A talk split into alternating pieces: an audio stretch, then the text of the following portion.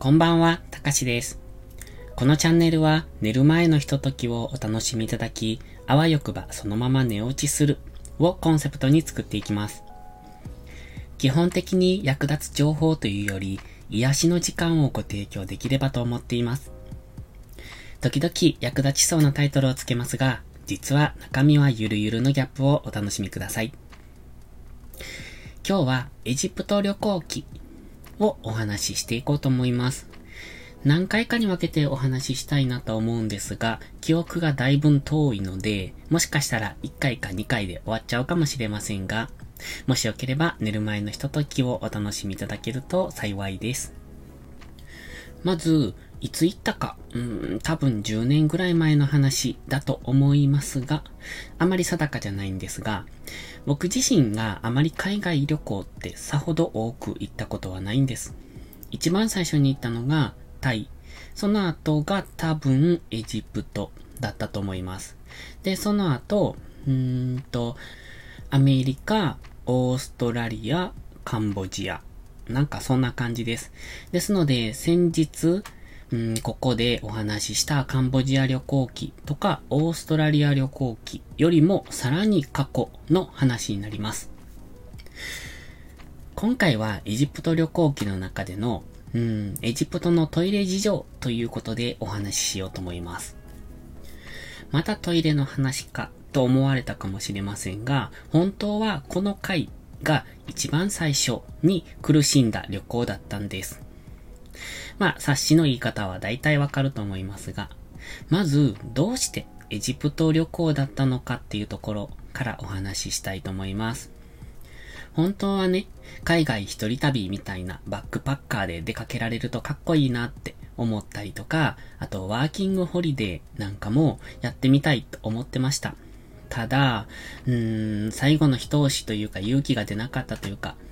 特に英語力に自信がなかったので、うん、なかなか最終的には踏み出せなくてできなかったんですね。でも何か一人でしようと思ってた時期で、自分自身を、なんというか、魅力的に、うん、違うな。自分の魅力を高めたいなと思ってた時期でした。本当に自分に嫌気がさして、薄っぺらい自分だなって感じた時期で、一人旅をして、何とかして少しでも自分というものを作っていきたいなと思ってた時期で、だからこそ、エジプト旅行に参加したって感じです。で、本当は一人で行けるとよかった。でも、行く勇気がなかったので、ツアーに参加しました。うん、参加したのは一人でです。だから、他の方たちは結構友達同士とか、ご夫婦とかで来られてたんですけど、僕はそこに一人で参加したでしたので、うん、完全になんか、なんていうか、皆さんこう、ペアで来られてるけど、僕だけ一人っていう、そんな感じでしたね。で、どうしてエジプトだったのか、なんですが、ちょうどね、その頃に読んでた漫画で、エジプトに行くと人生観変わるよって書いてたんですよね。まあ、それに感化されたっていうのが正直なところです。それ以外の理由はありません。ただ、エジプトのピラミッドだったり、スフィンクスとかも見てみたいなって思ってたので、ちょうどいい機会かなと思って、結婚しました。ただ、エジプトってね、今はちょっとわかんないんですが、当時、だいたい8日間は絶対かかったんですよ。で、その頃仕事は販売員をしてました。そして、連休なんていうものがほぼほぼもらえないような、そんな労働環境だったんですね。まあ連休と言いましても2連休とか。よく取れて3連休。で、エジプトに行くのは8連休取らないといけないので、本当にね、取れなかったんですよ。ただ、ちょうどその時、販売員をしていた頃の、えっ、ー、と、お店の店長が理解のある方でして、うーん、8日間の休みをいただいたんです。まあ、前後の休みはなかったカツカツだったんですが、その8日間で強行的に行ってきたっていうそんな感じでした。で、多分その頃は先ほども言いましたが、海外旅行は2回目とかその程度の時だったので、無茶な旅行はしたくはなかったんです。無茶な旅行というか、ちょうどエジプトってその時、なんか、電車の中で、えっ、ー、と、宿泊したりだとか、そういう旅ばっかりが載ってたんですね。で、別に電車の旅も面白いなと思ったんですが、うん、多分旅行費を下げるために電車という、そういうツアーだっただと思うんですけどね。そうなると、結局、向こうでの滞在時間が減るじゃないですか。だから、飛行機で行って、飛行機でサクッと帰ってきたいなと思って、ちょっと高めでしたけど、JTB のプランで行ったんです。で、結果的には JTB で行ってよかったなっていう感じなんですけども、そして、エジプト旅行に行った時は多分、前情報ですでに海外の水は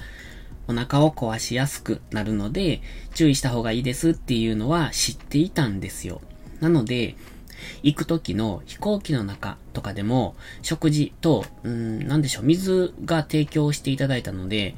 その水とかもすごく警戒していたんですね。本当は大丈夫なんでしょうけど、ほとんど海外旅行っていうのは初心者の状態で、一人で行った初めての旅行だったので、すごく警戒してて何かあったら嫌だなって、ずっとずっと、そんな感じで、うん、結構、なんでしょう、えっ、ー、と、アンテナ張ってた。そんな感じでした。で、えー、エジプトってね、今はわかんないですが、その当時、あの、ギザの三大ピラミッドが見えるホテルっていうのがあって、もう観光客っていうのは大概そのホテルに泊まるんだっていうことを、その、そこの、うん、ガイドさんが教えてくれてて、だから多分、まと、まともというか、ちょっといいホテルちょっといいというか、普通、普通ですよね。この辺にしたら普通なんですが、エジプトではちょっといいホテルっていうのはその辺しかないんだよっていうのを教えてもらってまして、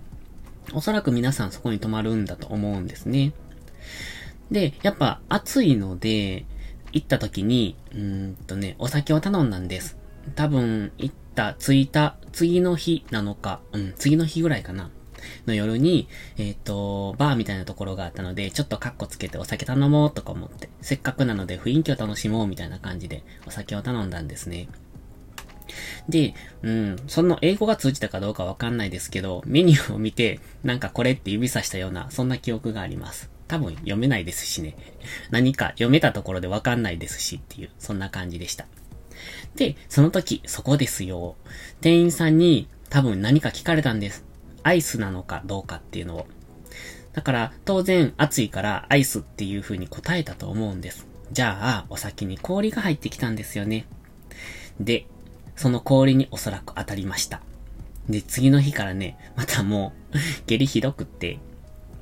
で、えっ、と、そこからもう帰るまでずっとそんな感じ。帰ってからも多分、結局1ヶ月とか、そういう状態だったと思うんですね。それが初めての海外での、うん、なんだ？下痢体験でした。で、その後に、この間お話しした、えー、オーストラリア旅行記があるんですよね。だから、その頃はすでにもう学習してたはずだったのに、なんですね。で、今回は本当に氷で当たるとは、まさか思っていなかったので、まあお酒に入ってた氷が原因なんだろうなと、今となってはそんな気がします。そしてね、うん、まあ別に当たっただけならいいんですよ。で、そんなつもりじゃなく言ってたので、ティッシュをね、そんなに持ってなかったんです。で、観光地だからトイレはあるんですけど、やっぱりこれは向こうの文化ですね、完全に。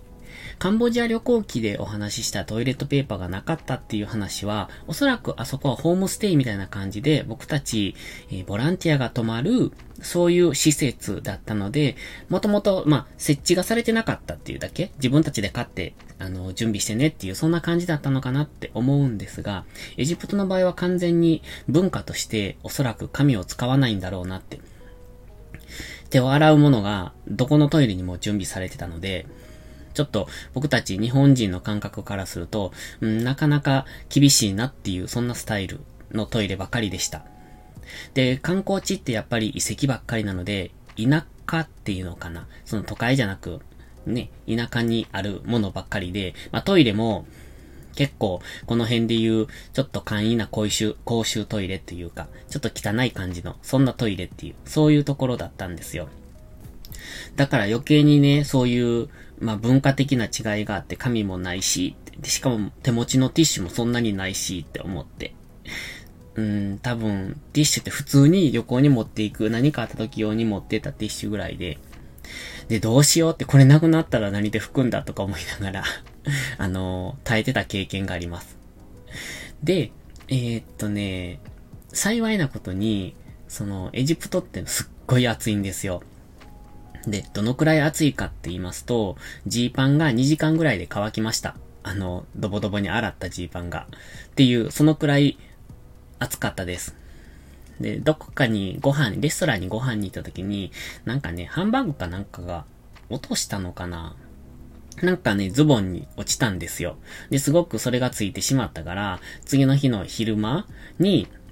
ズボンを洗ってたんですね、部屋で。で、洗って、で、外に干そうと思って、適当に干しといたんですけど、外がすっごい暑いので、本当に2時間ぐらいで乾いてしまったっていう、そのくらいの暑さでした。っていうか、基本的に外に出たら、もう肌が痛いぐらいに暑かった。ですね。で、なので、観光っていうのは、基本的に午前中で帰ってくるんですよ。午前中というか、観光、朝早くに出て、で、お昼ご飯を食べてそのまま帰ってくるっていう、そういう、えっ、ー、と、仕方でした。で、午後からは、何だったかな覚えてないんですが、フリータイムで、夕方、夕食までは自由時間だったと思います。だからね、そのお腹が痛いのを我慢するのも午前中だけでよかったので、なんとか耐えられたっていうのが正直なところなんですね。ただ、もう次からエジプト行くときは絶対ロールで持っていくぞっていうのをその時固く心に誓いました。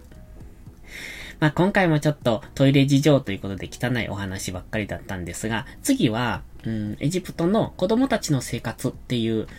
お話をしたいなと思います。もうちょっとうまくまとめられるといいと思うんですが、ま、なかなか毎回まとめるの下手くそだなって思いながら喋ってますが、良ければ、えー、練習としてお付き合いいただけると、と思います。それではまた次回の配信でお会いしましょう。たかしでした。バイバイ。